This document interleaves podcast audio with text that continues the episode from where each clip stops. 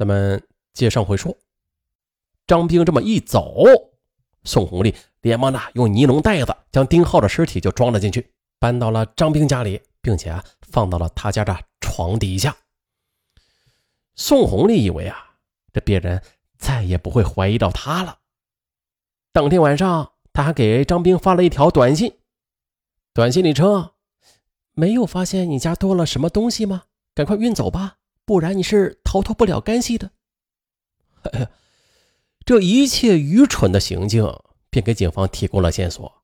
十二月二日的宋红丽被抓获，劳模杀人事情很快的就传遍了德保县城，大家议论纷纷。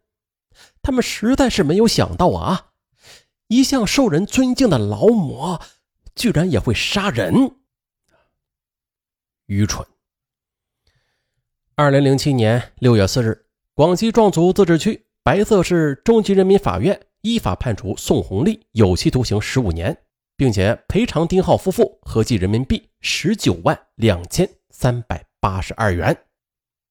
再后来，刑期中的宋红丽生下了一个女儿，不过一直是寄养在宋红丽父母那里的，丈夫始终没有原谅她，并且啊，已经起诉离了婚。这惨案源自于地下六合彩，其实啊也不能这么说，嗯，源自于贪婪吧。有了第一次，就有第二次，贪婪呐是非常可怕的。那既然本案说起过这地下六合彩，那咱们在结尾处啊就给大家解一个惑：地下六合彩的发展历史。这个地下六合彩是以香港的六合彩号码做招来的赌博活动，即是。私人坐庄的私彩啊，不是国家承认的。当年呢，在中国广东、广西和福建是尤为严重的。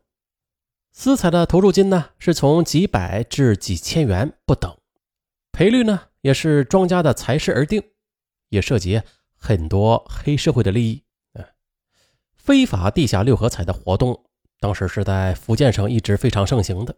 再后来呢，这种非法六合彩就蔓延到了广东省及湖南省，再后来就出现在了网上了。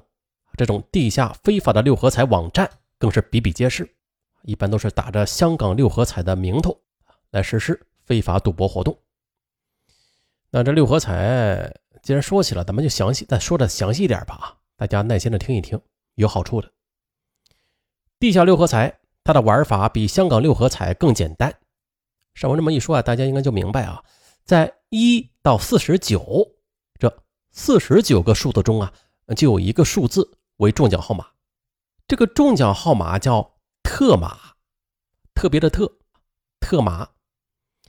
这参与者买中了特码，嗯，则会得到一比四十二的赔付。嗯，为了缩小撒网的范围，人们就对这四十九个数字大动脑筋。这些数字啊，与十二生肖相对应。本命年的生肖对应五个数字，其他的生肖对应四个数字。这生肖所对应的数字之间，嗯，都是相差十二，嗯，并且啊，以顺时针的方向为走向。咱们就以马年为例，马对应的数字是一、十三、二十五、三十七、四十九。蛇所对应的数字则是二、十四。二十六、三十八，啊，以此类推的。于是，这马民们买马的时候，一般都是先会选定所买的生肖，然后又对生肖所对应的数字进行压注。啊，为了扩大中奖几率吧，马民们一般会同时的下注好几个生肖，其中某一个或者两个生肖为主打，啊，对这些生肖的号码全买。然后呢，在其他的一些生肖中挑出几个号码进行压注。这就是啊，马民们一次购买的号码通常都会在五个以上，有的甚至到十几、二十个。这些数字呀，都是马民的希望。虽然大多数都是全军覆没、血本无归吧，但是这并不会令马民们绝望，他们最多啊是失望，因为每个星期会开奖三次。分别呢，在周二、周四周六晚上九点三十五分，这一次没有中奖，那一天之后又可以重整旗鼓了。嗯，地下六合彩啊，其实还有一种玩法啊，叫包播。实际原因，这个玩法就不说了。那反正是只要是赌博吧，他就得需要有引诱手段啊。如何引诱更多的人来来参与赌博？那六合彩呀，推动这众马民来买马热情的，不单单是这巨大的赔付，而是啊那些买中的幸运者的榜样作用。很简单啊，因为参与的人数众多，所买的号码不尽相同，所以啊总是会有人买中的时候。压注小到两元三元，大到几百上千。那虽然基础不起眼啊，但是赔付到手之后的成千上万的现金，那就闪花了许多人的眼睛了。因为几乎是人人买马，所以在日常生活中呢，讨论号码和议论中彩的事儿，就成了人们最主要的谈资了。接着，那些幸运的例子就会被迅速的。传播开去了，哇！哎，你听说没有啊？呃，昨天呢，张三赚了五千块钱的，还这算啥呀？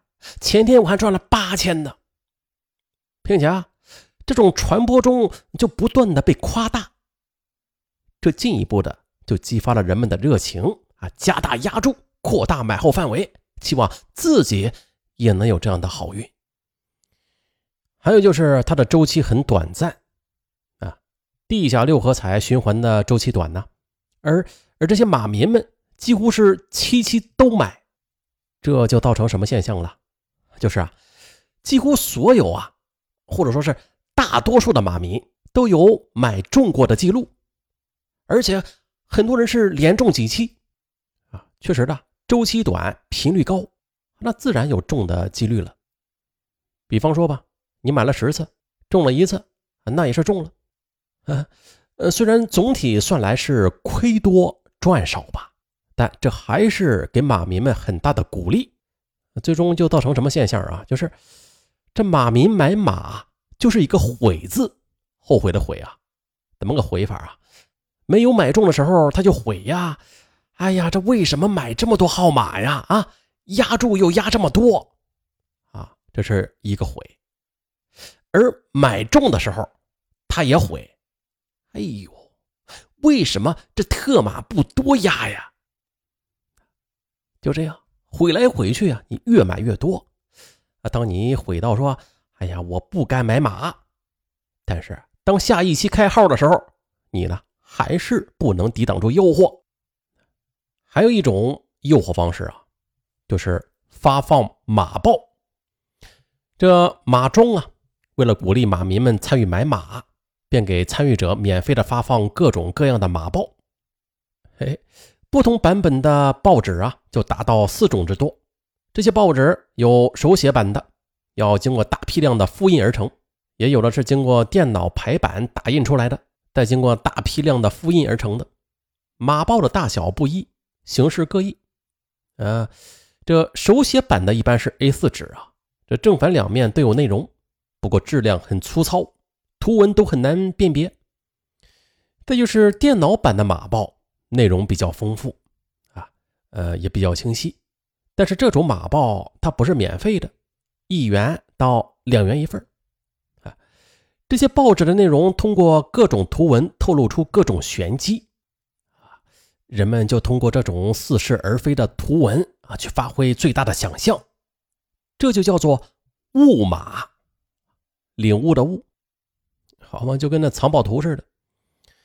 呃地下六合彩啊，每期都有所谓的玄机图和文字资料。庄家就称啊，下注的玄机啊，都藏在图中和各诗文中了，并且由动物而生象，由生象而生数字号码，或者啊，根据四句诗的关键字眼和某个字的笔画数去猜码。那有些马民就相信，只要有心。